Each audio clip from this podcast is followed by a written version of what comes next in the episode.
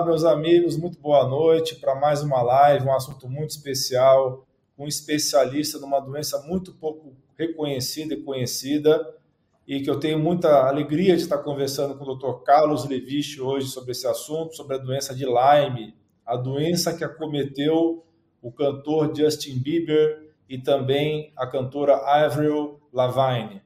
Então, não sei nem se eu pronunciei correto o nome dessa segunda cantora, mas depois o Carlos vai nos confirmar se eu falei, porque eu acho que ele acompanhou esses dois casos que tiveram grande impacto aí na mídia mundial e serviram né, para orientarem as pessoas sobre essa doença que é bastante conhecida no hemisfério norte, especialmente nos Estados Unidos, na Europa também é conhecido, no Brasil é muito pouco conhecido.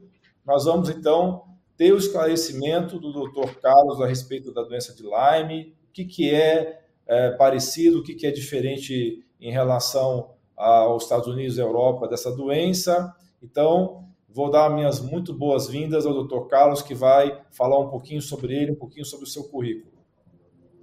Olá, doutor Muito obrigado aí por, pelo convite, por me, me chamar para a gente poder conversar sobre essa doença, né? Que é uma doença que claramente a gente tem conseguido fazer cada vez mais diagnóstico aqui no nosso país, que a gente tem eh, popularizado o conhecimento a respeito da doença e com isso a gente consegue orientar para que mais diagnósticos sejam realizados. Uma, uma coisa que ainda é uma é, ainda é um meio contraproducente é que a grande maioria dos meus diagnósticos é o próprio paciente que faz o diagnóstico da doença de Lyme. Então, a gente ainda vai chegar num ponto onde os médicos vão estar bem treinados para conseguir fazer esse diagnóstico e, e, conseguir tratar bem a doença aqui no nosso país. Com certeza. Bem, nós vamos então discutir aqui o que é a doença de Lyme, quais são os agentes que provocam então já vou começar então perguntando para o Dr. Carlos para ele falar o que, que é essa doença, qual é o agente vetor, qual é o agente que provoca a doença, e aí ele pode também emendar explicando para a gente como é que é a doença brasileira, que a nossa versão difere da americana. Existe uma doença de Lyme brasileira que chama-se borreliose brasileira ou doença de Baggio e Oshinari. Eu queria que ele falasse para a gente, depois de explicar o que é a doença de, de, de Lyme, se existe só essa forma, a doença de Bag ou Shinari, ou se existe uma Lyme equivalente americano ou equivalente europeia no Brasil também. Então, então, as perguntas são ótimas, a gente tem que entender né, que a doença de Lyme é considerada uma zoonose. Zoonose quer dizer que é uma doença que é transmitida do animal para o ser humano. E ela envolve primariamente um reservatório natural, que é um animal que está na natureza e que tem a bactéria de alguma forma circulando no organismo dele, então esse é o reservatório natural, envolve um vetor que vai pegar essa bactéria que está nesse animal, vai adquirir a bactéria e vai transmitir ela para o ser humano. No caso, o vetor da doença de Lyme é o carrapato. Difere um pouco o tipo de carrapato que passa a doença no hemisfério norte para o tipo de carrapato que que transmite a doença aqui no Brasil, mas em suma a gente gosta de falar que o carrapato estrela talvez seja um dos principais responsáveis pela, pela transmissão da doença. Então, essa, essa zoonose, o carrapato ele vai picar algum reservatório natural, que pode ser, por exemplo, uma capivara, ou mesmo um equino ou um bovino, ele adquire a bactéria a bactéria fica lá dentro do carrapato, ou seja, é uma bactéria extremamente adaptativa que consegue se adaptar dentro é, do reservatório natural, sobreviver dentro de um carrapato e depois ser transmitida para o ser humano. E essa bactéria, o nome dela, é, de uma forma geral, ela chama Borrelia. Então, a Borrelia ela é caracterizada como uma espiroqueta, que são as bactérias que têm aí um formato que lembra muito uma hélice, ela tem aí alguns primos famosos, né, que é o, o treponema que causa, que causa sífilis. Então, ela, ela é uma prima da bactéria da sífilis, mas que provavelmente ela existe há muito mais tempo do que a sífilis, embora ela tenha sido descoberta depois. Existem hoje fósseis que, que demonstram a presença da borrelia, ou seja, é uma coisa que já está no planeta de uma forma geral há milhões de anos. Tem múmias hoje que já foram é, de 4 mil anos que possuem a borrelia nos tecidos. Então é algo que está assim, embora tenha sido descoberto há pouco tempo, ela já acompanha a humanidade há bastante tempo. E, e essa, essa borrelia, quando ela infecta o ser humano, ela causa a doença de Lyme, ou aqui, como a gente, alguns pesquisadores chamam aqui no Brasil, a borreliose brasileira ou síndrome de Bage-Ostinari. Então, é, existe uma grande discussão tentando diferenciar os tipos de, os tipos de doença, mas, no geral, acredita-se que é causada, é causada pela borrelia sensulato, mas talvez de forma estrita tenha alguma diferença de uma bactéria para outra. Hoje, no hemisfério norte, a, a doença de Lyme ela é considerada a principal doença transmitida por vetor. Então, se a gente contar Estados Unidos e Europa, nos Estados Unidos tem em torno de é, 425 mil novos casos por ano, essa é uma estatística do CDC, e na Europa chega mais ou menos 65 mil novos casos por ano.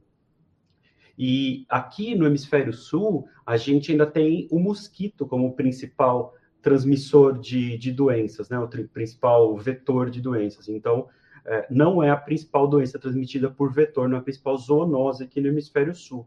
E, infelizmente, a doença de Lyme, ela é uma doença é, que ela é, a gente chama é, de subdiagnosticada, ou seja, tem muito paciente que tem a doença e nem sabe que tem a doença. Da mesma forma que ela é subnotificada. Então, o paciente tem a doença, mas não existe um, um mecanismo de notificação que, que, que funcione bem. Isso é uma coisa que eu assim que eu tenho bastante bastante conhecimento de causa, que quando a gente tenta notificar a doença de Lyme aqui no Brasil, existe uma existe uma dificuldade de fazer essa notificação. Com isso, o número de casos ele ele não ele não transmite o número de casos reais do que a gente tem aqui no nosso país. Maravilha. Então, pelo que eu estou entendendo, nós temos apenas a borreliose brasileira aqui e não tem ainda uma forma de diferenciar a borreliose brasileira de um caso, sei lá, de um Lyme parecido com o americano ou europeu. É isso mesmo? A gente não, a gente não tem mecanismos de identificação, porque que acontece, né? O, o exame, de forma geral, que a gente pede para chegar no diagnóstico da doença é um exame de anticorpo. Então, o anticorpo, embora ele tenha, ele, ele tenha é, tropismos por certas proteínas, e hoje o exame da USP consegue medir melhor se aquelas proteínas se encaixam, se encaixam mais com a borrelia brasileira ou com a borrelia americana, a gente ainda não tem um, um exame para dizer com certeza de qual foi a contaminação. A gente procura a borrelia de forma geral, sem sulato. A gente procura a bactéria e as suas variantes de borrelia. Então, é muito difícil a gente concluir que o paciente teve. Assim, primeiro a gente vai saber a história epidemiológica. Se o paciente nunca teve fora do Brasil, a transmissão foi aqui, não, sobra dúvida. Mas se o paciente tem histórico de viajar por outros lugares, é um pouco mais difícil da gente concluir com certeza da onde veio essa borrelia. Tem alguns laboratórios no exterior que conseguem fazer essa diferenciação um pouco melhor, conseguem dizer qual é o tipo de borrelia que é aquele anticorpo, se é uma borrelia mais europeia, se é uma borrelia mais americana, mas não é algo que a gente faz comumente na prática, porque o tratamento também é muito parecido, né? Então, não faz tanta diferença a gente a gente saber da onde essa borrelia, porque a gente acaba tratando mais ou menos de uma forma, de uma forma parecida. Quando a gente tem essa doença aqui no Brasil, a maioria dos médicos segue o protocolo que o CDC estabeleceu nos Estados Unidos. Não costuma ser o que eu sigo, mas é o, é o principal que a gente tem aqui no Brasil, é se basear no protocolo do CDC. Então, antes de continuar, eu queria dar um recado rápido para o pessoal. Eu estou criando um canal alternativo, tá? O link está aí nesse QR Code para quem está acompanhando pelo YouTube. Quem está no Instagram não consegue ver o QR Code. Então, e o link está passando aí embaixo, alaindutra.com.br canal 2, esse é o canal alternativo. Nesse canal eu vou colocar o material mais sofisticado para pessoas mais avançadas no, no estudo, no autodidatismo, acompanharem os conteúdos mais profundos, tá? E no canal principal, que é esse que vocês estão acompanhando a live, nós vamos publicar conteúdo mais popular que a maioria das pessoas fazem busca atrás de coisas de itens de saúde natural, tá? Então, por favor, vocês que curtem o conteúdo desse canal, vão lá no canal alternativo, se inscrevam lá, usem o QR Code para se inscrever ou digitem alaindutra.com barra canal 2. Então, esse canal principal vai ficar para conteúdo mais popular e o canal alternativo vai ficar para conteúdo mais científico, para pessoas que vão ter maior refinamento de querer ver materiais mais sofisticados, tá? Vamos continuar o assunto aqui com o Dr. Carlos, do Lyme. Então, é, você pode nos falar um pouquinho da história da doença de Lyme, como é que começou a ser falado aqui no Brasil? Você está a par dessa história, queria que você comentasse um pouco a respeito. Sim, na verdade, o que acontece, né? A, a, a, como eu disse, né, a doença borrelia a gente vê aí no ser humano desde a antiguidade, mas quando a gente vai fazer propriamente dito do ponto de vista científico, é, o que, que acontece? Tem uma comunidade, uma comunidade nos Estados Unidos que em 1975 eles começaram com um surto de artrite idiopática juvenil.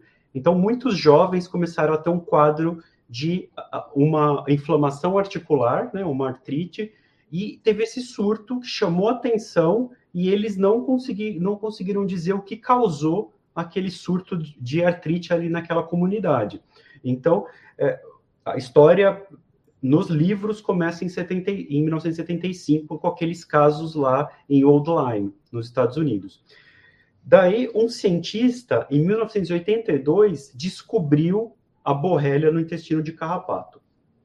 Então, ele, ele, ele fez as, as, pesquisas em 1982, ele pesquisando o carrapato, ele encontrou essa bactéria nova, essa espiroqueta, e ele deu o nome de Borrelia burgdorferi. Em, em 1984, a, a mesma bactéria foi isolada nas lesões e no sangue daqueles pacientes que estavam ainda tendo aquele surto de artrite juvenil. Então, daí com isso se fechou o diagnóstico. Então, começou com o surto de artrite, depois um cientista encontrou a borrelia no intestino de carrapato e, de, e depois isolou a mesma bactéria nos seres humanos que tinham aquela, aquela, aquela artropatia. E daí com isso se fechou o diagnóstico da doença de Lyme. Então, os primeiros casos que aconteceram no, no, nos Estados Unidos foi em 75, mas aqui no Brasil, os primeiros casos eles foram descritos em 1991. Também foram os primeiros casos descritos na América do Sul. Então foram casos que foram que foram é, vistos, né, no Rio de Janeiro. Então, ao todo, eles eles levaram em consideração cinco casos onde de alguma forma o, o diagnóstico foi feito, ou por sorologia, ou mesmo por história clínica, pela, por o paciente ter manchas na pele características, né, que é o eritema migratório, e daí aconteceram os primeiros casos aqui no Brasil. Então, coisa de é, 15 anos depois dos primeiros casos no hemisfério norte, a gente já teve casos aqui no Brasil que a gente conseguiu fazer, fazer o diagnóstico. Muito bem. Tem uma afirmação aqui que eu queria que você comentasse a respeito. Alguns estudos que eu pude dar uma lida, tem uma afirmação que me chamou a atenção, eu queria que você falasse a respeito. A borrélia jamais foi isolada como bactéria no Brasil em cultura, né? E os ensaios sorológicos, ou seja, os exames de GG e GM específicos, eles exibem uma soropositividade baixa e oscilante. Então, essa afirmação é usada para questionar se essa doença existe mesmo no Brasil, não é verdade? Então, eu queria que você falasse um pouco sobre a controvérsia, ou se já está ponto pacífico. Essa controvérsia já existiu nos Estados Unidos, já, já li a respeito disso, que antigamente algumas pessoas questionavam se essa doença existia mesmo. Eu queria saber se no Brasil ainda existe essa controvérsia ou se é ponto pacífico e que todos aceitam a doença no Brasil. o que, que, acontece, né? Existem algumas discussões a respeito da doença aqui no Brasil que a gente precisa deixar clara, né? Então, se a gente. Não é que a bactéria nunca foi identificada, a bactéria já foi identificada sim, mas a bactéria ela tem uma dificuldade de crescer no mesmo meio de cultura que a bactéria americana. Então, a bactéria americana, ela não cresce em qualquer meio de cultura, ela precisa do meio de cultura chamado BSK. Se você pegar e colocar sangue, você pede, você pede, por exemplo, uma cultura de um líquido sinovial, ou seja, de um líquido de uma articulação. Você pede uma cultura daquele líquido, ela vai para um meio de cultura que pega as bactérias mais comuns naquele daquele ambiente, de uma infecção de um líquido articular. Então, é, coloca na placa de Petri, né, com algum com algum algum meio cultivável. Para a borrelia crescer, em primeiro lugar, precisa ser esse meio BSK. Se a gente não tem o meio BSK, a bactéria não vai crescer. Então, já aí já começa o primeiro problema. A bactéria brasileira, ela não cresce nesse meio BSK, mas ela cresce de uma forma muito lenta e, e, ela vive muito pouco no meio conhecido como SP4. Isso que eu estou te falando é de um artigo de 2010, que foi publicado pelo grupo do professor Yoshinari. E, mas se a gente, se a gente, existem trabalhos que quando foi analisado o sangue periférico de alguns pacientes com a borreliose, né, com a doença de Lyme aqui no Brasil, e em microscopia de campo escuro se achou essas estruturas móveis que se parecem com espiroquetas. Da mesma forma, existem trabalhos aqui no Brasil muito bem feitos que envolvem tanto o ser humano como reservatórios naturais por PCR. Então, que, como que funciona o PCR, né? Ele procura pequenos fragmentos de DNA da bactéria e transforma aqueles primeiros, aqueles pequenos fragmentos em múltiplas cópias, do jeito que a gente consegue detectar. Então, aqui, aqui no Brasil existem trabalhos, como eu disse, muito bem feitos, principalmente de mestrado e doutorado, procurando PCR em, em, em reservatórios naturais, que, que, que, se, que variou de equino, bovino, é, até em cachorro. Então, procurando por PCR fragmentos da bactéria, também já foi encontrado. E em pacientes também, já foi encontrado a bactéria tanto no eritema migratório, quanto em PCR de líquido sinovial.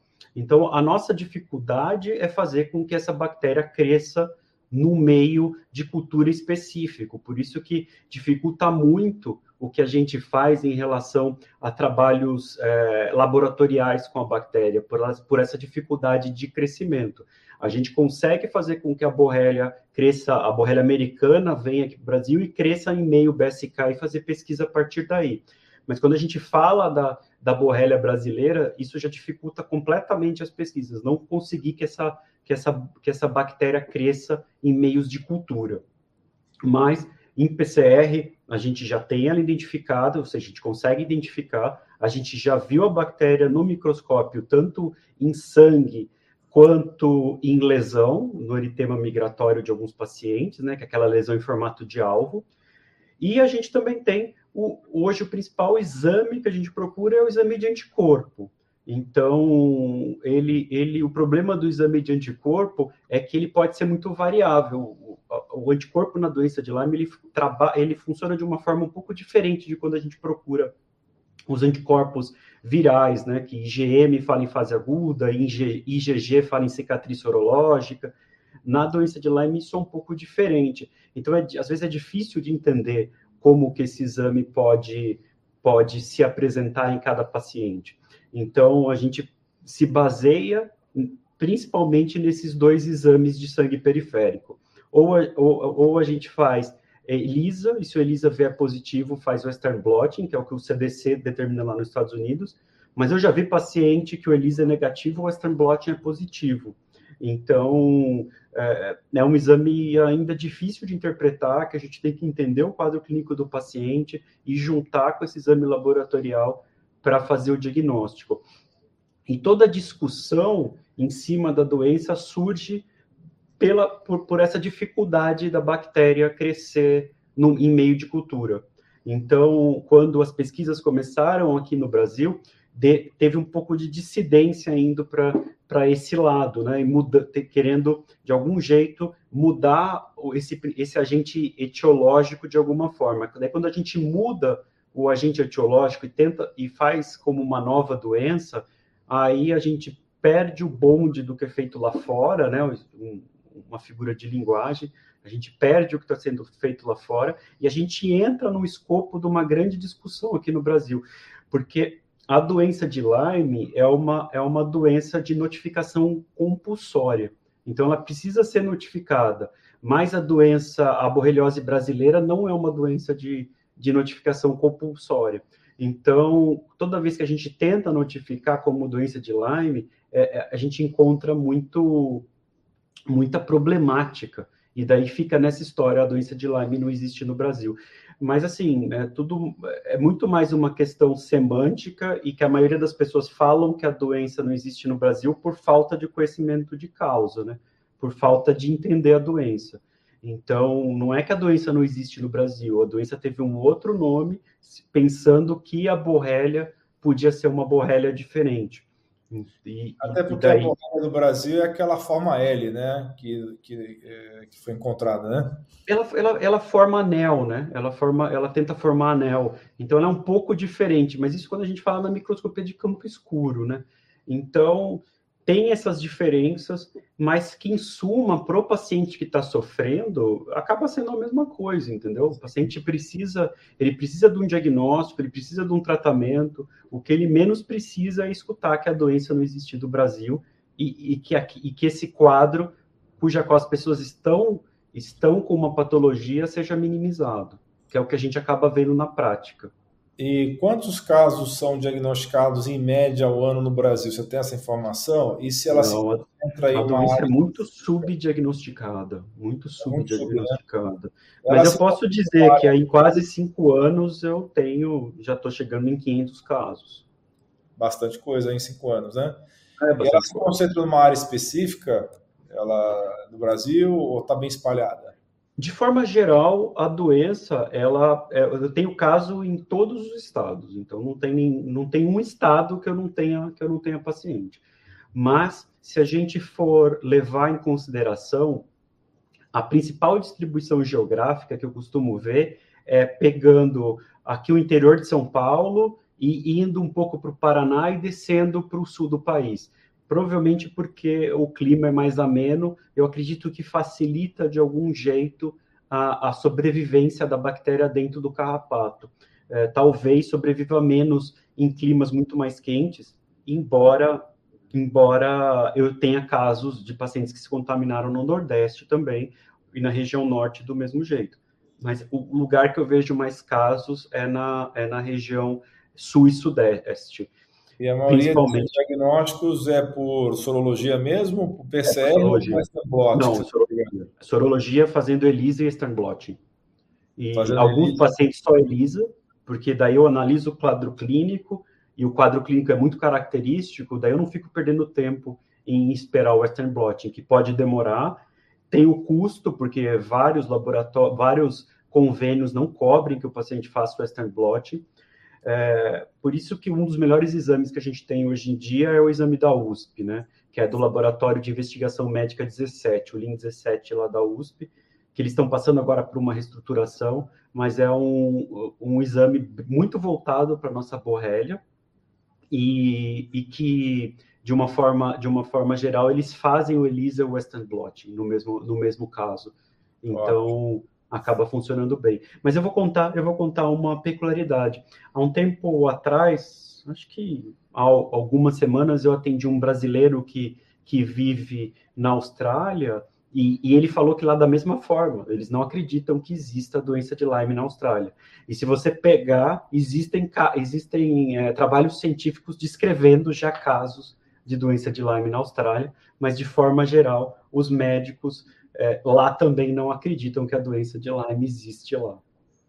Ah, até nos Estados Unidos tem até hoje médico que questiona lá, né? Depois de 500 mil casos diagnosticados, eles ainda tem o gente que, que o que, que acontece lá, né? De forma geral, eu, eu, eu não gosto, assim, eu sou uma das pessoas que menos gosta de teoria da conspiração, mas existe uma certa teoria da conspiração em relação à doença de Lyme nos Estados Unidos, porque quando a gente divide a doença em três fases, né, a fase aguda, a fase disseminada, que é a fase disseminada inicial e a fase crônica, eles, eles, têm muita, eles têm muita reticência em relação à fase crônica da doença, porque, porque eh, existe, existe muitos casos e de forma geral a fonte pagadora, né, Medicare, Medicaid, que são o, o que seria mais ou menos como os nossos seguros saúde ou, com, ou convênios um pouco mais longe, eles é, têm muita dificuldade em aceitar a presença dessa doença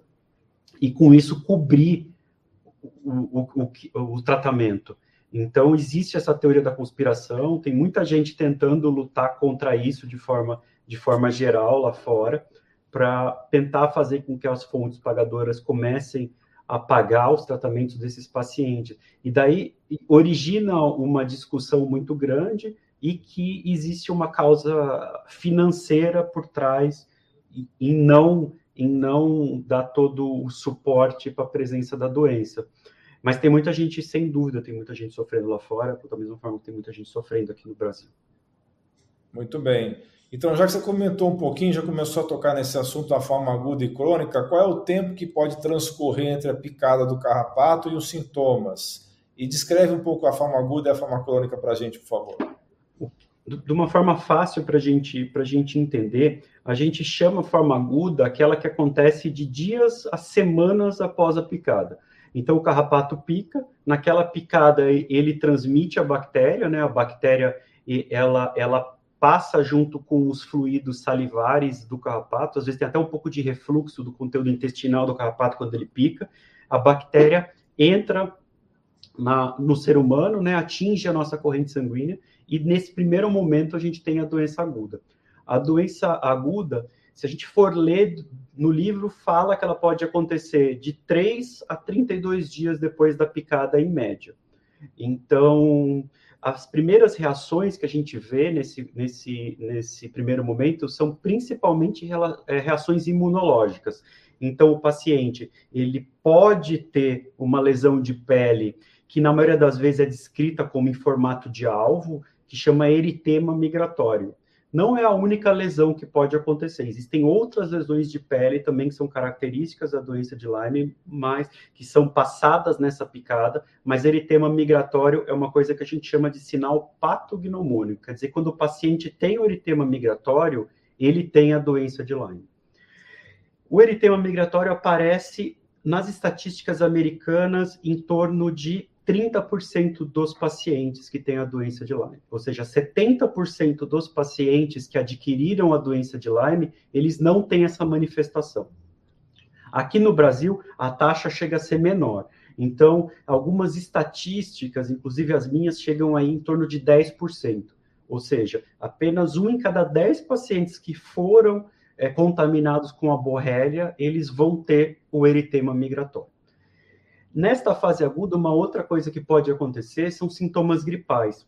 Então, o paciente ele pode ter aí dor no corpo, dor de cabeça, dor nas articulações, é, uma febre que pode ser baixa. É, a dor de cabeça, às vezes, pode até lembrar um meningismo de tão forte que ela pode ter em alguns pacientes, lembra até uma meningite em alguns casos. Então, quando a gente fala desse quadro no hemisfério norte, onde as estações do ano são muito bem colocadas, então, o paciente, as principais transmissões, o carrapato, ele gosta de, muito de picar no verão. Então, nas outras estações do ano, ele costuma ficar mais quieto, mas no verão, ele sobe para a ponta das vegetações para tentar a, a, encontrar um hospedeiro. Então, lá no hemisfério norte, um paciente com um quadro gripal no verão chama muita atenção para a doença de Lyme. Aqui no Brasil, a gente ainda não tem esse tipo de, de, de de costume em pensar nisso, né? Então, mais ou menos 60%, 70% dos pacientes podem ter esse quadro gripal. Então, muitos pacientes vão, vão estar contaminados, vão ter a picada de carrapato e não vão nem saber. Então, esse quadro agudo, o que, que vai acontecer? Ele vai passar independente do que a gente faça. Então, independente de qualquer tratamento, esse quadro agudo, ele vai ceder, o eritema migratório vai sumir Então, se ele passa, às vezes, no médico, o médico passa uma pomada de corticoide, o paciente começa a passar a pomada de corticoide, não tem nada a ver, apesar da pomada. Explica o pessoal numa linguagem simples de entender o que é eritema migratório, porque o pessoal não sabe o que é essa palavra. Aí. O eritema migratório é uma lesão que aparece no local da picada e tem um formato bem característico que lembra um alvo. Então, esse é o eritema migratório, que é a lesão de certeza que o paciente tem a doença de Lyme, embora só um em cada, em cada 10 aqui no Brasil podem apresentar essa lesão, e lá nos Estados Unidos em torno de 3 a cada 10. Então, é uma lesão que se aparecer o paciente tem Lyme, ele precisa ser tratado e não precisa pedir nenhum exame, é tratar e ponto final. Perfeito. E, e a forma crônica aparece com quanto tempo depois e quais são os sintomas? Então, quando a gente sai dessa doença aguda, que ela vai passar sozinha, a gente fazendo alguma coisa ou não fazendo nada, o paciente começa, a, a borrélia começa a se disseminar no organismo. Então, a bactéria começa a se espalhar pelo organismo. Então, a doença disseminada, ela vai ter uma forma mais aguda. Essa forma mais aguda acontece de semanas a meses após a picada.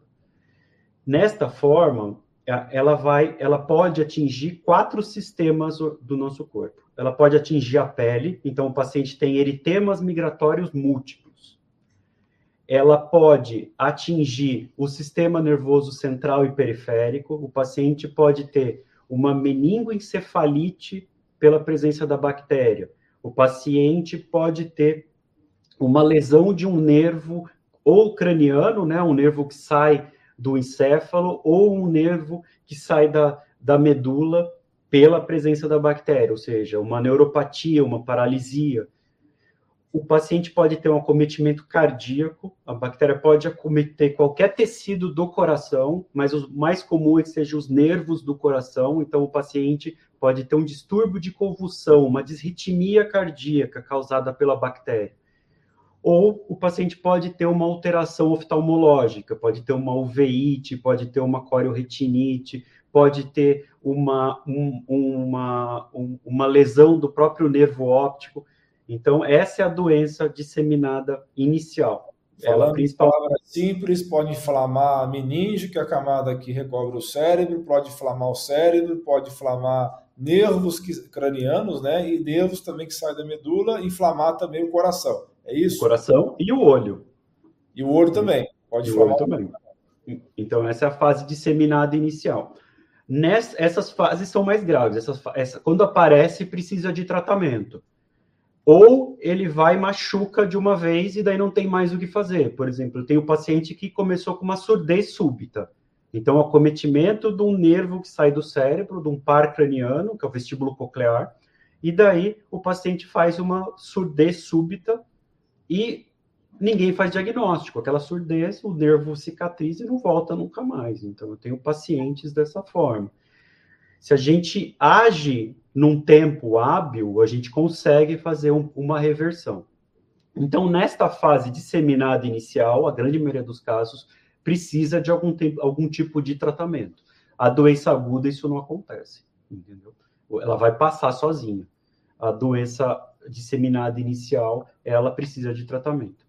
E de, de, de é, meses a anos após a picada, aí a gente pode ter a doença que a gente chama de doença disseminada crônica ou só doença crônica.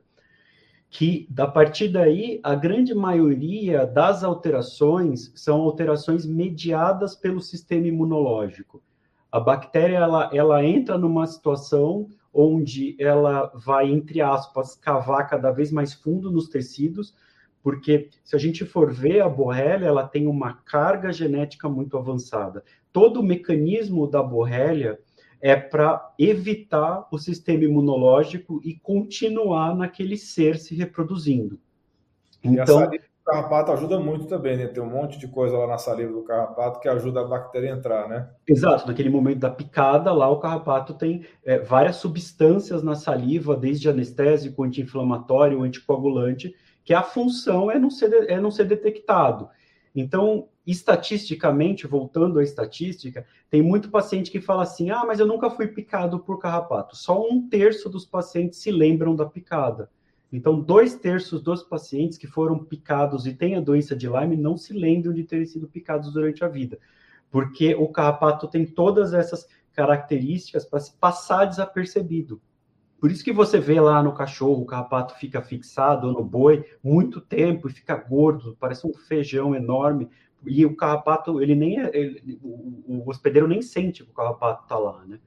Então, isso dificulta ainda mais da gente chegar no diagnóstico por o paciente não ter um quadro epidemiológico, né? Você pergunta, mas você foi picado por carrapato? O paciente não lembra, não, não lembra que foi picado, entendeu?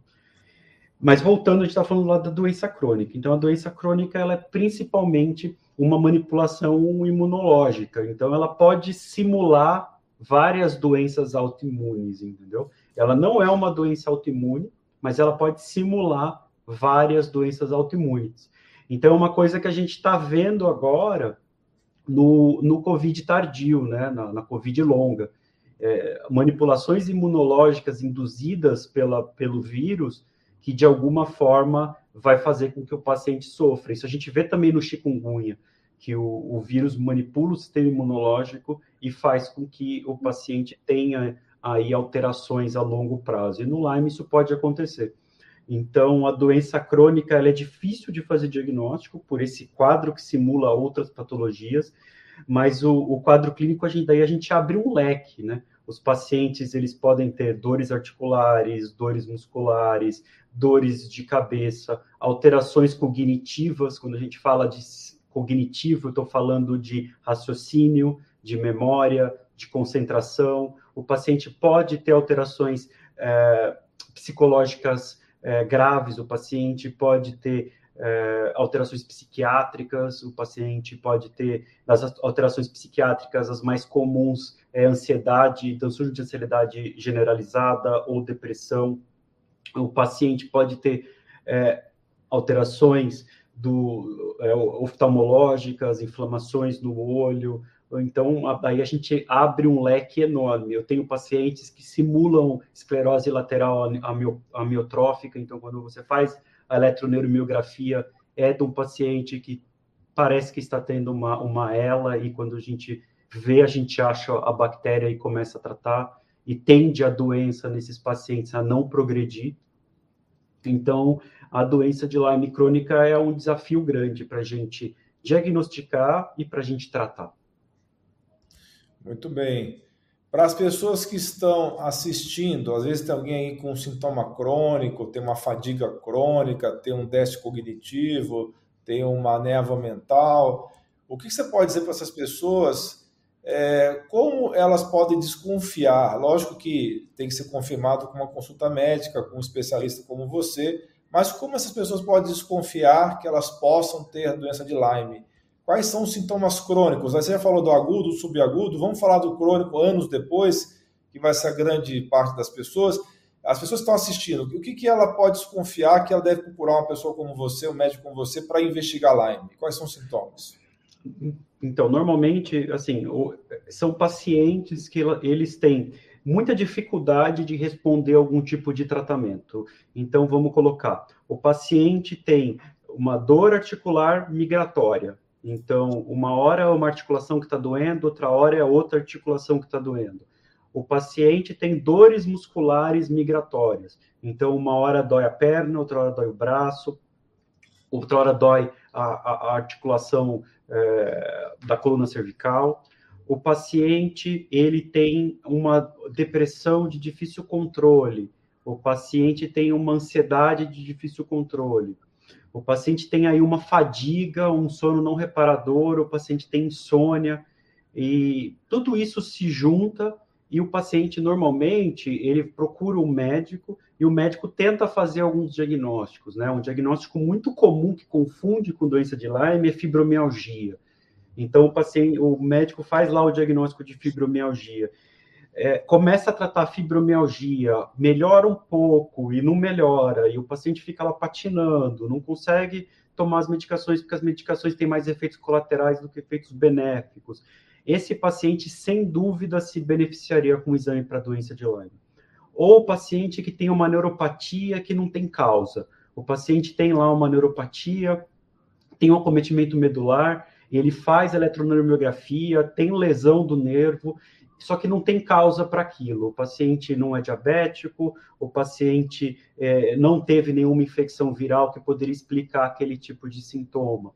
O paciente que evolui tem uma paralisia facial e, e, e, de repente também não chega no diagnóstico, faz as provas virais, são todas negativas. Todos esses pacientes, eles se beneficiariam muito em fazer uma sorologia para a doença de Lyme. Como eu disse, a grande maioria dos. Desculpa interromper rapidamente, é, depois você volta ao raciocínio. Você pede sorologia ELISA primeiro para depois pedir o Western blot ou você pede tudo junto, o Western blot com ELISA? Normalmente você pede sorologia ELISA mais o Western blot. Normalmente você, você pede as duas né? e, e, o convênio, de forma geral, o laboratório, se é o ELISA vier positivo, ele faz o Western blot.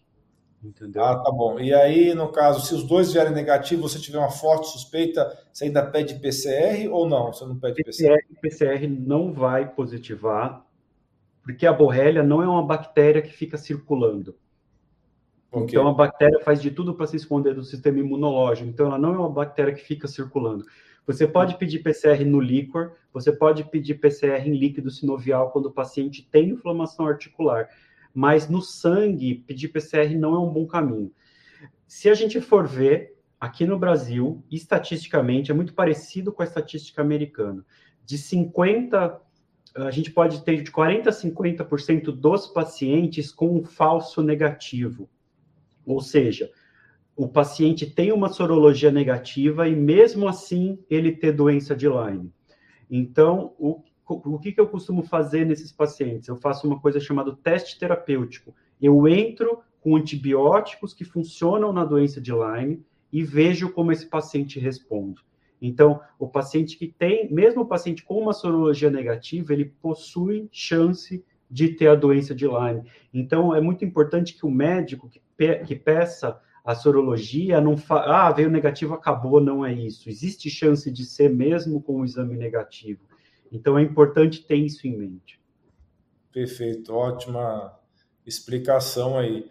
É, você pode continuar aquele outro raciocínio, desculpa que eu te interrompi, ou você perdeu o fio da meada que você estava falando? Não, não, eu estava falando do, do, desses pacientes que se beneficiam com o exame, né? Então, é o que eu falei exatamente quando, como eu comecei, né? A grande maioria dos meus pacientes, o paciente viu na internet, ele pensou naquele diagnóstico, e de repente ele conversa com o médico. Daí eu falo assim: oh, será que eu não poderia fazer o exame de Lyme? Daí o médico fica meio desacreditado, pede exame e o exame vem positivo. Então, muito dos meus pacientes vêm dessa forma. O próprio paciente é, faz o diagnóstico e conversa com o médico dele de confiança para pedir uma sorologia. E daí até metade dos pacientes a sorologia pode vir positiva. Então, então, a, a, quando a gente quando a gente tem cada vez mais é, grupos em Facebook, fóruns, lugares onde os pacientes, onde os pacientes conseguem se reunir e conversar sobre a doença, e daí é, o conhecimento é um conhecimento hoje que consegue chegar em mais pessoas. Então, desta forma, os meus pacientes fazem o diagnóstico deles próprios, a grande maioria. Mas cada, tem cada vez mais médicos pensando na doença. Isso é uma Sim, coisa boa. E essa live vai ter esse papel importante aí de ajudar a divulgar na classe médica a importância disso. Você falou muito bem da fibromialgia, que é um diagnóstico de exclusão e que muita gente para nesse diagnóstico e não investiga mais a fundo, né? Ah, sim. É, e acaba não, não descobrindo o que o paciente tem. Exato. Bem, fala um pouquinho, por favor, do tratamento com antibióticos e também, além dos antibióticos, você, se você usa outros recursos terapêuticos, como fitoterápicos ou outros tipos de tratamentos alternativos. O que, o que, que acontece, né? Eu sou muito voltado, a grande maioria dos meus, dos meus tratamentos são voltados para a área de antibiótico, porque eu acredito, como um, um, uma vertente de grupos americanos, que quando a gente diminui a quantidade de bactéria no corpo, a gente diminui os sintomas.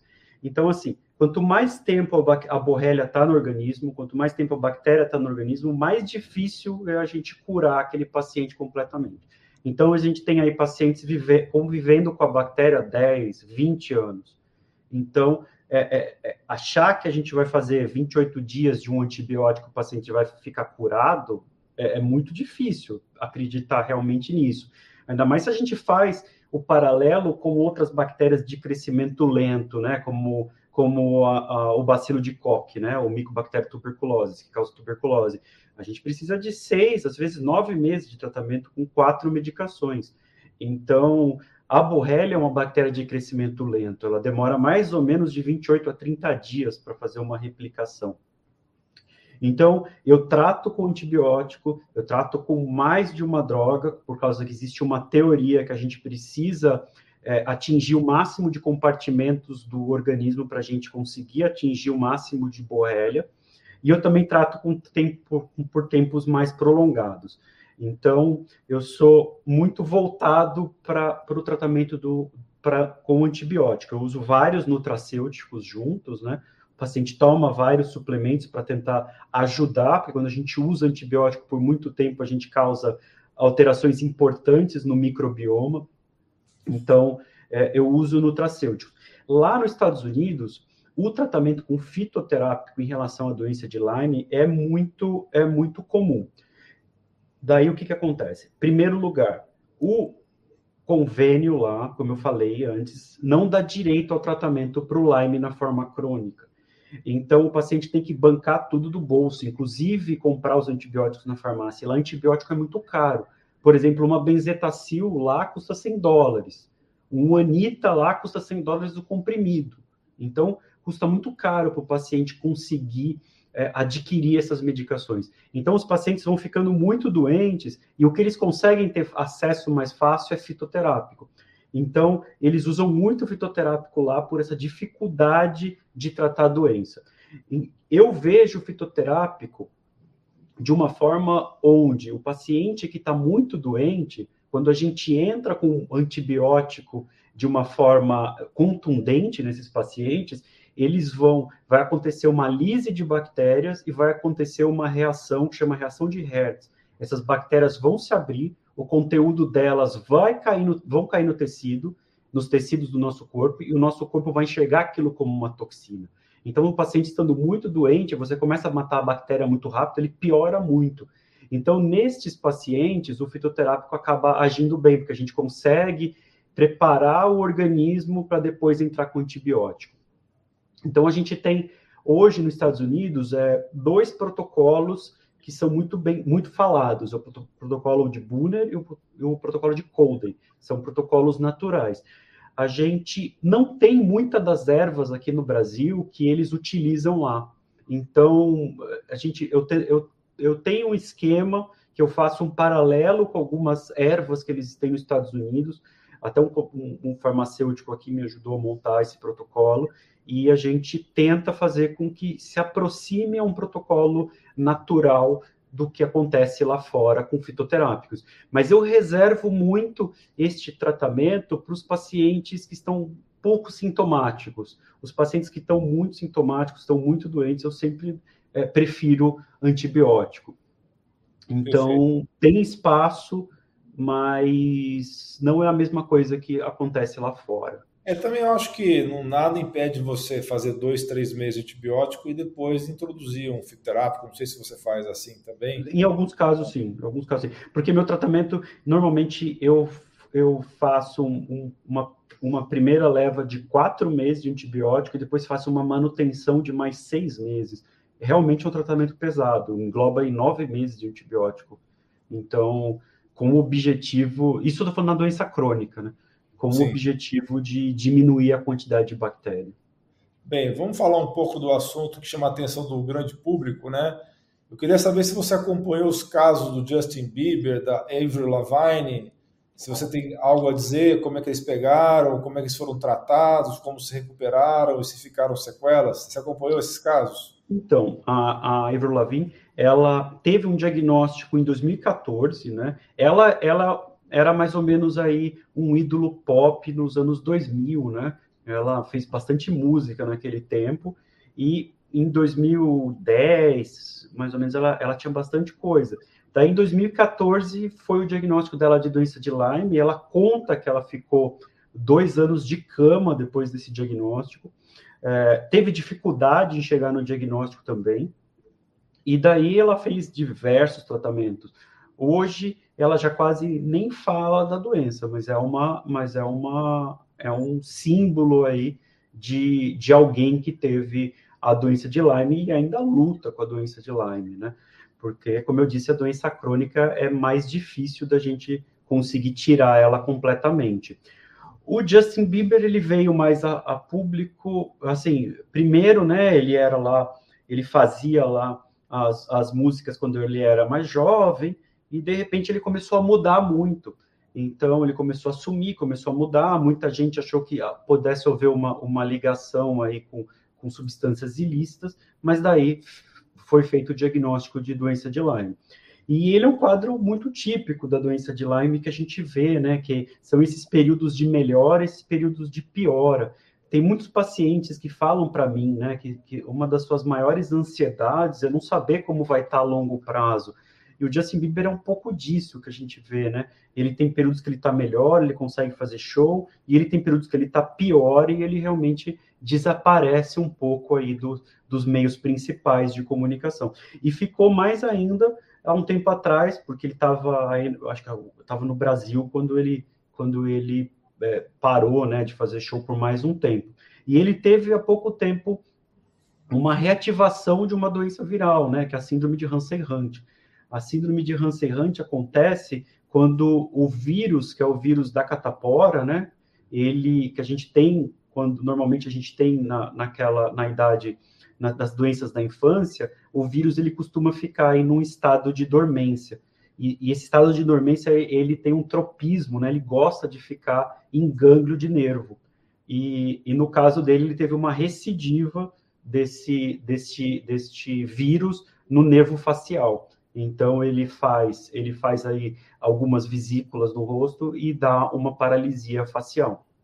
Então, a doença de Lyme também tem essa característica de reativar infecções virais, principalmente é, citomegalovírus, o Epstein-Barr, o herpes vírus tipo 6, o vírus da varicela zoster. Então, ele também tem essa característica.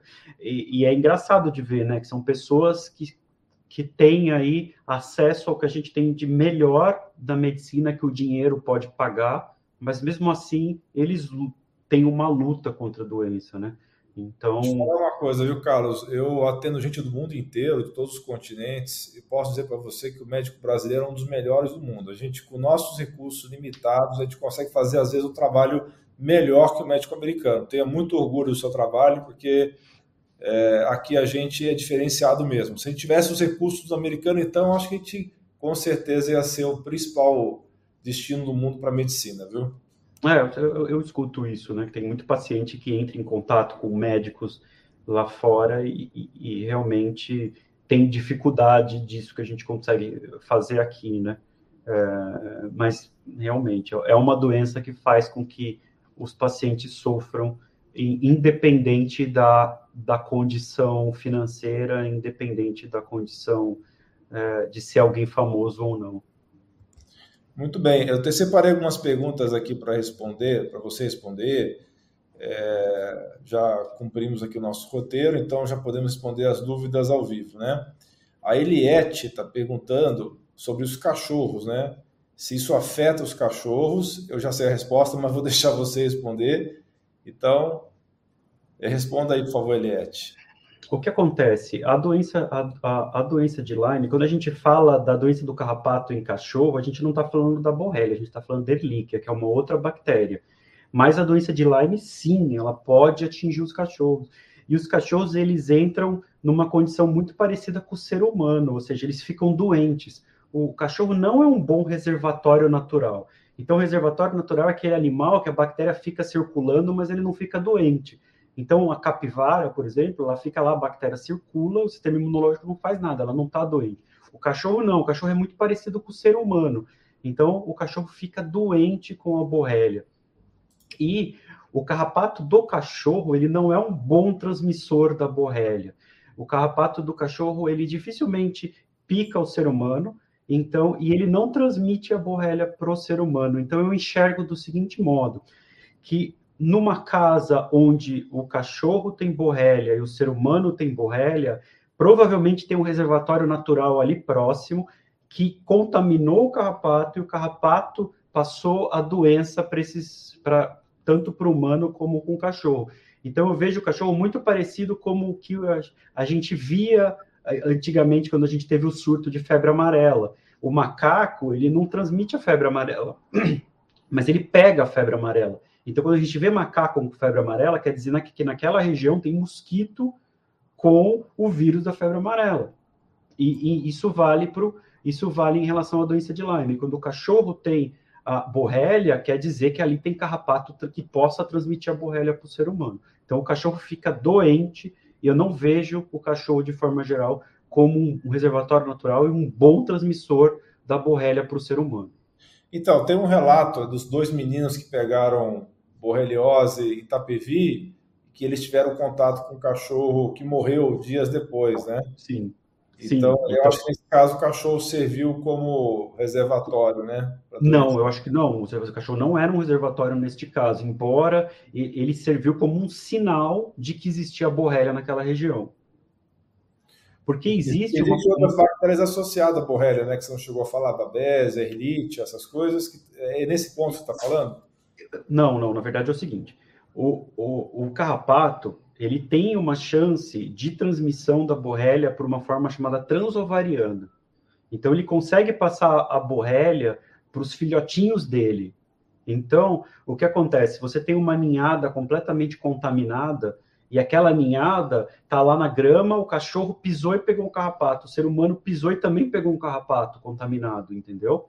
Então o cachorro ele serviu de termômetro, ele mostrou, ele morreu com uma doença que o ser humano podia ter pegado. Mas não que ele era um reservatório natural, eu não enxergo dessa forma. Embora o relato que você está falando diz desta forma que você está dizendo mesmo, que o cachorro pode ter sido um transmissor. Eu não enxergo dessa forma, eu enxergo o cachorro como um termômetro, como um ser que é, que é que fica doente igual ao ser humano, não como um reservatório natural, entendeu? Perfeito. Vamos continuar então aqui as perguntas. Tem um comentário aqui ah, aí está aparecendo para vocês o arroba do, do Carlos, tá? Está correto aí, né, Carlos? É isso mesmo. E tá, é do Instagram, é também do Facebook, não? No Facebook, eu acho que está como Carlos Leviski. Eu não sei. No Instagram, chegando no meu Instagram, dá, dá para dá para chegar nas minhas outras mídias. Quem está acompanhando do Instagram, eu digitei, tá? No campo de comentários, porque não dá para aparecer bem na tela aí, mas quem está olhando no YouTube está vendo bem aí o, o Instagram dele para quem quiser acompanhar ele na, no Instagram. Bem, vamos aqui para a próxima pergunta. Tem um comentário aqui. É verdade esse comentário aqui, Carlos? Desconheço. Eu sou uma das pessoas mais desligadas em relação a, a esse meio mais pop, então, mas eu desconheço disso. Você falou que a Avril Lavigne foi nos anos 2000? Poxa, eu, o diagnóstico dela é 2014. Eu, oi? O diagnóstico dela foi em 2014, mas ela era meio diva pop aí nos anos 2000, né? É, eu já era desligado naquela época, então já era naquela época.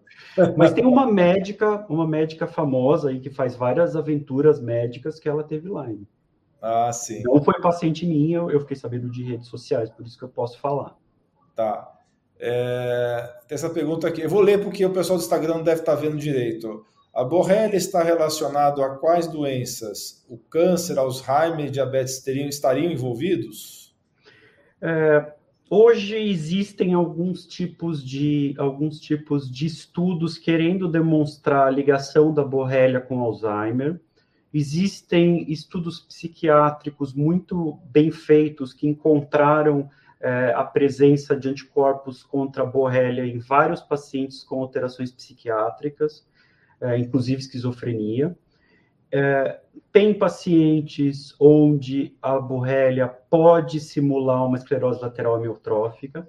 Tem pacientes que sofreram uma transmissão na primeira infância ou mesmo uma transmissão intraútero, onde o Lyme pode simular um quadro de transtorno de espectro autista.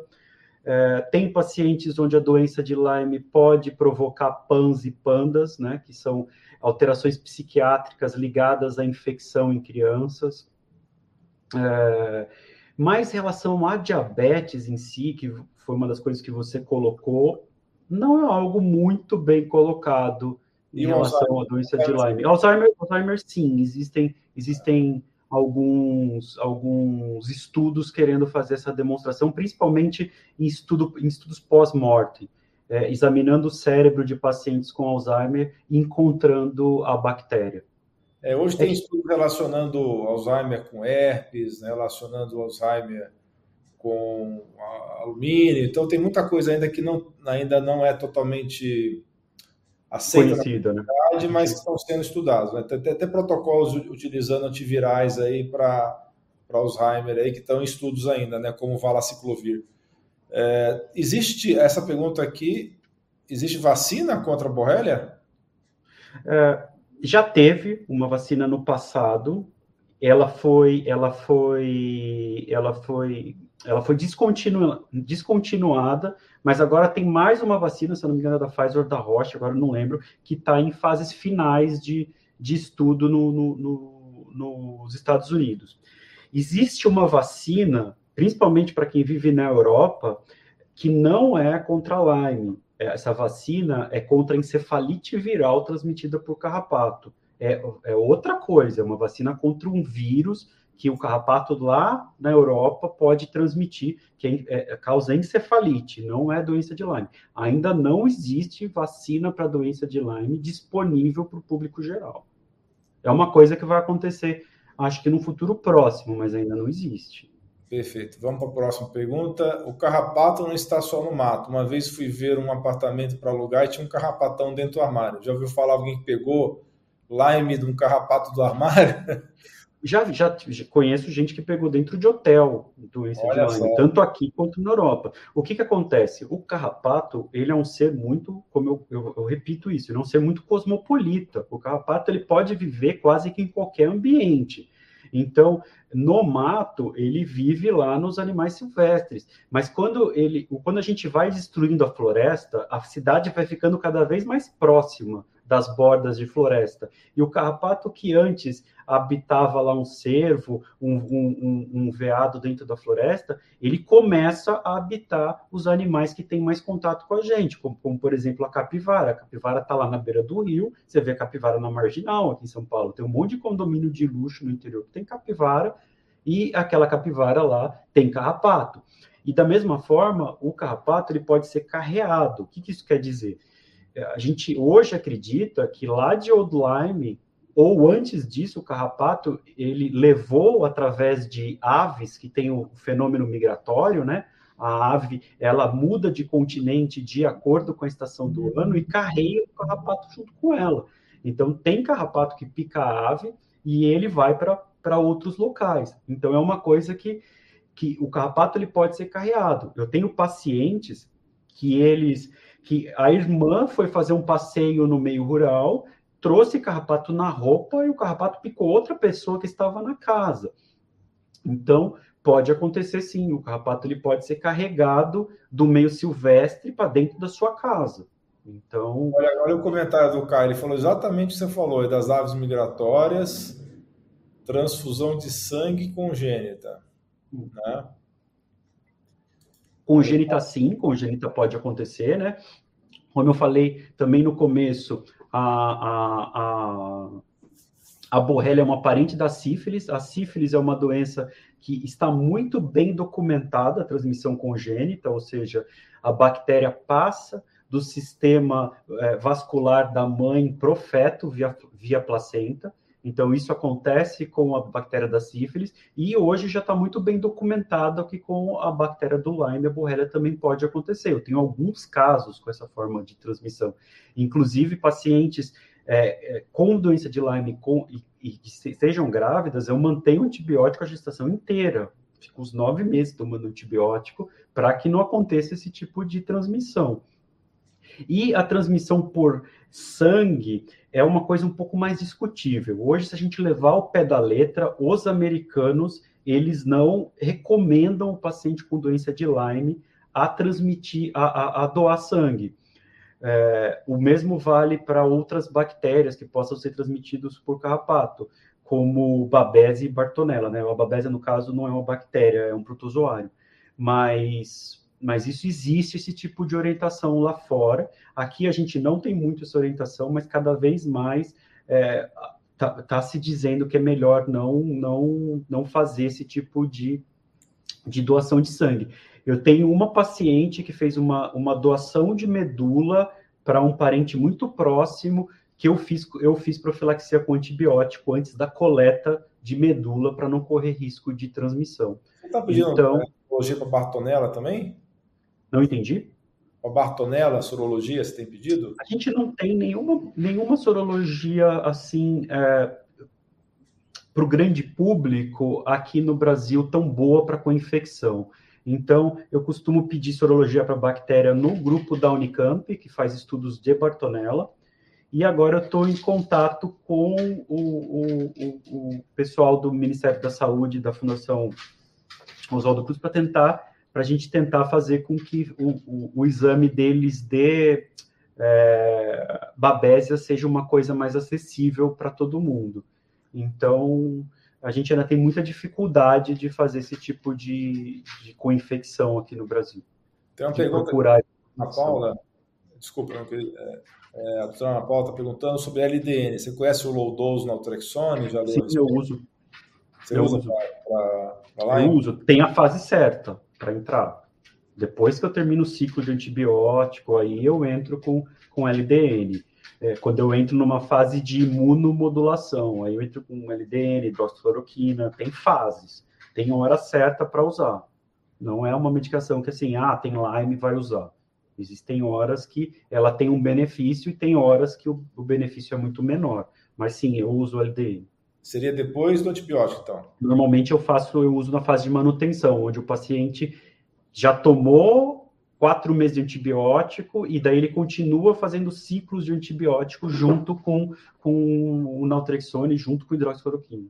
Tá.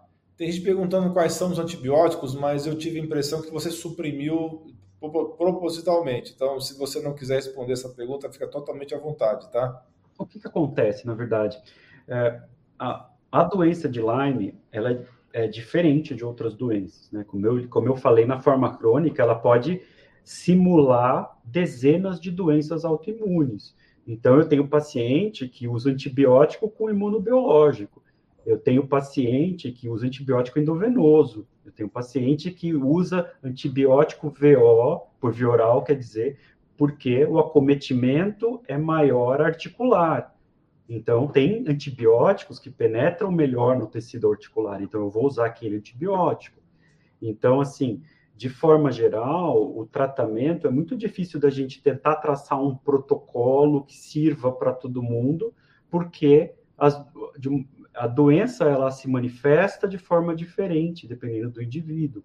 Então, principalmente na forma crônica, existem aí diversos antibióticos que têm ação. Tem antibiótico que funciona muito melhor na forma de espiroqueta.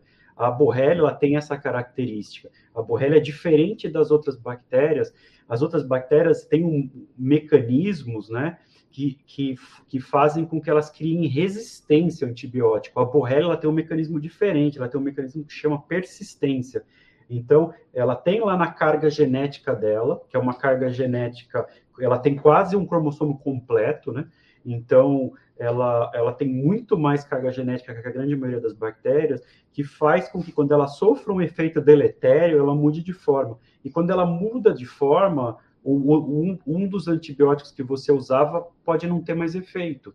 Então, por isso que a gente, a gente entra com uma cobertura mais ampla e por mais tempo, baseado nos mecanismos de persistência e nos mecanismos de compartimento de tecido, que é tentar atingir o máximo de compartimento possível. Entendeu? Então, é muito difícil querer falar um antibiótico, mas se você for ler o guia do CDC, que não é o que eu faço, mas é o que é o guia do CDC, ele fala em doxiclina para forma aguda por 28 dias, ou ceftraxone, que é Rocefin, por quatro semanas nas formas mais disseminadas, principalmente quando você quer atingir melhor o sistema nervoso central. Isso tem, tem no site do CDC. Muito bem. Vamos para a próxima aqui. Alguém está perguntando sobre alfa-lipóico, ácido alfa-lipóico, você utiliza? Utilizo, utilizo sim. Eu utilizo quando eu começo a tratar, eu utilizo o ácido alfa-lipóico. É, eu acho que realmente ajuda principalmente no que diz respeito à fadiga, acaba, acaba melhorando. Essa pergunta aqui, né? Então já foi respondida. Não ajudar contra a doença, igual ele fala, mas ajudar em alguns sintomas, a melhorar é bom para os neurônios, né? É bom para a saúde neuronal, o alfa-lipóico. Ah. Ajuda bem. É, neuropatias em geral ajuda. A Lorena aqui.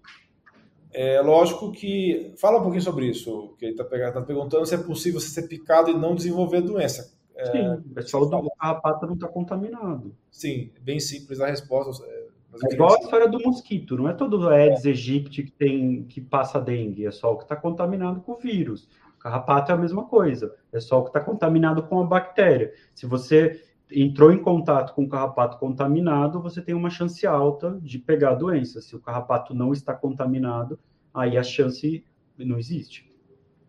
Tá, é, o, o, Caio Brandão está perguntando é, como controlar isso se o próprio diagnóstico às vezes é tão difícil. O que, que você propõe para tornar isso menos complexo, Carlos, essa situação toda? É uma boa pergunta. Acho que é, tudo que envolve doença de Lyme acaba sendo uma coisa complexa, porque a doença é complexa. Então, é, a gente tentar encontrar fórmulas fáceis para tentar tratar uma doença complexa é difícil, é difícil. Então, é, a gente precisa entender como que a bactéria age, a gente precisa entender como são as interações da bactéria com o organismo, a gente tem que entender bastante de imunologia, a gente tem que entender como que os imunobiológicos podem trabalhar. Então, não é uma doença simples, é uma doença difícil. Tem estatísticas aí nos Estados Unidos que eles dizem que 40% dos pacientes não melhoram com antibiótico. A minha estatística é menor. A grande maioria dos pacientes que eu trato costuma melhorar com antibiótico pelo menos algumas coisas.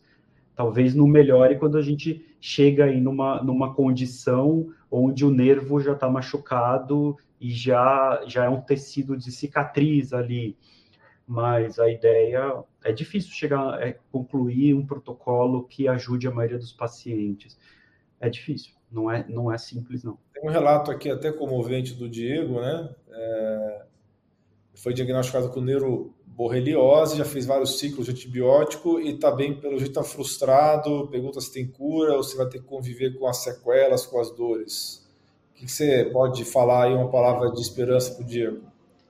Eu sempre busco tratar os pacientes na forma crônica de uma forma que devolva a qualidade de vida. Então, eu sempre digo que é mais ou menos parecida com aquela herpes labial. Se você está numa condição de estresse, se você está numa condição de vida difícil, tem muita chance da doença voltar. Mas se você consegue aí, eu sempre também falo que a gente precisa manter um tripé.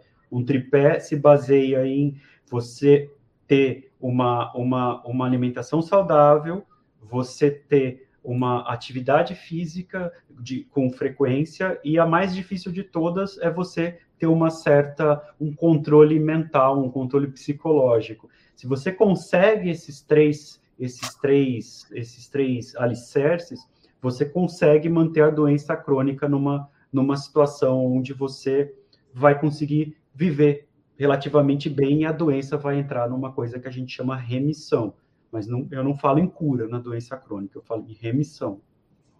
Perfeito. Aqui para encerrar aqui, o Caio está perguntando da associação de Artemisa, Lugol e Azul de Metilena. Você conhece essa associação para babésia? Conheço. Eu, eu prefiro usar é, medicações com, com, com propriedades é, antiparasitárias propriamente dita. A, a, a, coisa é que a gente os melhores remédios para babésia, infelizmente, a gente não tem no Brasil. Mas existe, existe, existe a associação. É, é um pouco é um pouco de band-aid essa associação. É, mas existem hoje antibióticos que a gente consegue, por exemplo, trazer para o Brasil e importar, que tem uma ação com a babésia muito melhor. A babésia não é uma bactéria, como eu falei, a, bactéria, a babésia é um protozoário, ele é um parente da malária.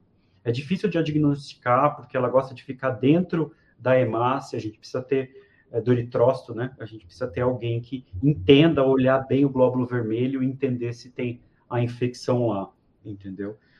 Só tomaria cuidado com, autos, com autodiagnóstico, né? Que é uma coisa que a gente vê muito hoje em dia. O paciente faz um autodiagnóstico e, e tenta as coisas mais birabolantes para se tratar. E, infelizmente, a grande maioria das vezes isso não dá certo. Bem, pessoal, eu tenho um recado importante para vocês que estão acompanhando essa live. Esse conteúdo de alta qualidade, como vocês estão vendo hoje do Dr. Carlos, que ele está falando com muita propriedade, com muito conhecimento, com muita desenvoltura, está muito claro que ele estudou profundamente esse tema. Esse tipo de conteúdo nós vamos começar a concentrar no canal secundário. Qual é o canal secundário? Esse do link que está aparecendo para vocês aí na parte inferior da tela e também no QR Code. Você pode usar o QR Code para quem está acompanhando no YouTube, para quem está acompanhando no Instagram. Depois digita lá, alaindutra.com barra canal 2, se inscreva no canal secundário, porque em breve esse canal principal vai ficar focado em conteúdo mais popular, em conteúdo que as pessoas mais buscam nos mecanismos de busca. Então a gente vai ter conteúdo de altíssima qualidade lá no canal secundário e aqui nós vamos concentrar nas coisas mais populares que as pessoas mais buscam, tá? Não se esqueçam de inscrever no canal secundário, lá em Dutra, tá? você pode se inscrever através do QR Code ou através do link. Doutor Carlos, por favor, dê suas palavras finais. Eu agradeço aqui esse espaço para conseguir falar sobre a doença de Lyme. E eu, eu falo que um dos meus objetivos aí nos últimos anos é tentar popularizar a doença e fazer com que mais gente, pelo menos, pense. Isso também é uma coisa que eu sempre digo, que eu, eu tinha um professor de clínica médica que ele falava que todo dia antes de dormir ele pegava o tratado de clínica médica e lia o índice, porque ele falava que se ele lesse o, o índice, ele lembrava o máximo possível de doenças. Então, se a gente não pensa na doença, a gente não consegue fazer o diagnóstico. Então, é importante que os médicos, quando a gente, quando eu estudei na faculdade, eu me formei em 2000, 2001, é, a doença de Lyme era meia página, e a gente tinha aquilo lá que a doença de Lyme não existe no Brasil, a doença de Lyme é uma doença do hemisfério norte. Mas de 2001 a gente está falando de 21 anos. Hoje a coisa já mudou muito, então não tem por que pensar que uma doença que tem em todo o mundo não existe aqui no Brasil, né? A gente, então a gente não tem vulcão, não tem terremoto, não tem outros desastres naturais e nem doença de Lyme. É uma, uma forma simplista e é uma forma de diminuir a dor do paciente. Muito bem, então eu agradeço de imensamente a vocês que estão acompanhando esse vídeo ao vivo e também para quem for assistir depois a versão gravada, que vai sim ficar gravada tanto no YouTube quanto no Instagram, quanto no Facebook. E nós vamos chamar o Dr. Carlos futuramente aí para maiores esclarecimentos, porque ele foi muito eloquente, né? Uma pessoa muito bem preparada. Então foi uma live bastante proveitosa para as pessoas que sofrem de doenças crônicas. Então Novamente, muito obrigado a todos vocês, um grande abraço e um beijo no coração de vocês. Não se esqueça de dar um joinha nesse vídeo, compartilhar com seus amigos e familiares e clicar em inscrever-se para que você e sua família atinjam excelência em saúde. Você é fera! Um grande abraço e um beijo no seu coração.